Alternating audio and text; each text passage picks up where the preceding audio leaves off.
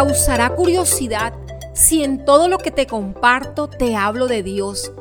Y me alegra que esta sea una inquietud para ti, porque el gigante al que venceremos hoy está muy alejado de quién es Jesús.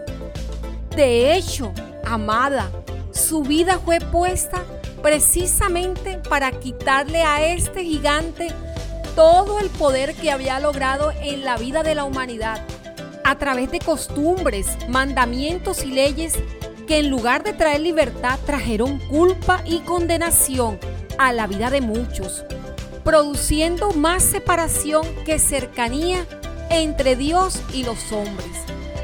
La razón por la que Jesús se acerca a nuestra vida es para mostrarnos que Él está cerca del Padre. Es mucho más que cumplir con normas religiosas, con repeticiones y ritos que no conducen a nada, ni siquiera a generar cambios en nuestra vida. Amada, yo lo viví. Por muchos años yo fui una religiosa. Mi vida seguía siendo la misma, estancada, sin disfrutar lo que era esa relación especial con Dios. Por eso te quiero hablar en este momento del gigante de la religiosidad. Y por eso te voy a contar la historia de Nicodemo. Él era un hombre que conocía los principios de la piedad y vivía en ellos. De él no se dice que tuviera una vida desordenada, como tal vez tú y yo no la tenemos. Sin embargo, cuando él se acercó a Jesús, lo que Jesús le dijo era que necesariamente experimentar un nuevo nacimiento si deseaba conocer el reino de los cielos. Amada, tú y yo no somos la excepción.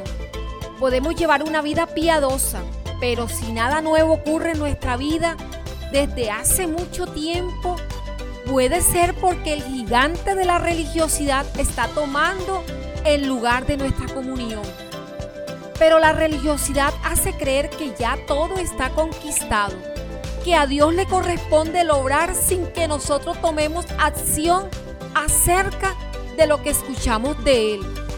Amada, ¿has experimentado en ocasiones como si no pudieses acercarte a Dios? Como si algo te bloqueara por más que intentas acercarte a Él.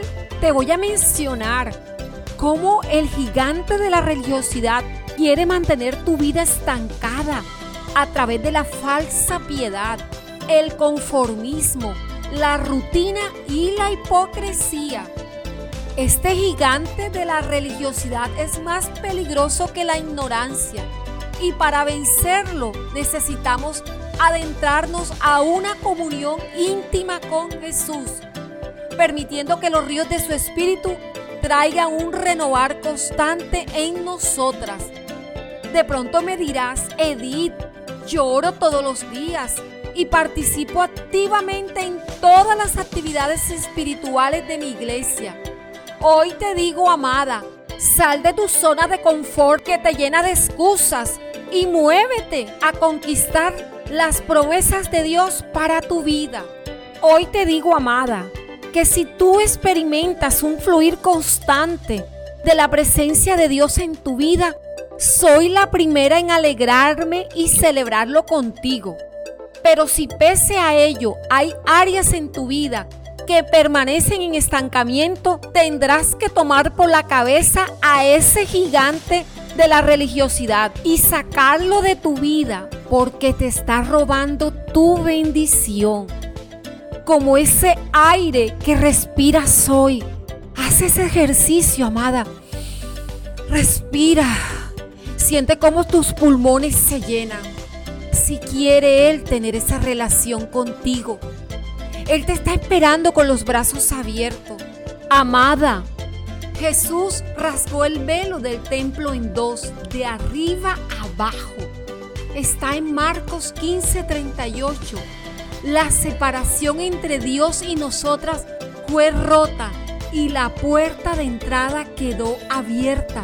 Puedes entrar Hoy toma la decisión de derribar ese gigante que trae a tu vida conformismo y rutina que te impiden acercarte a Dios. te bendigo y te agradezco compartir esta temporada de Derribando Gigantes de Amadas Podcast con todas las mujeres que aprecies y valoras en tu vida.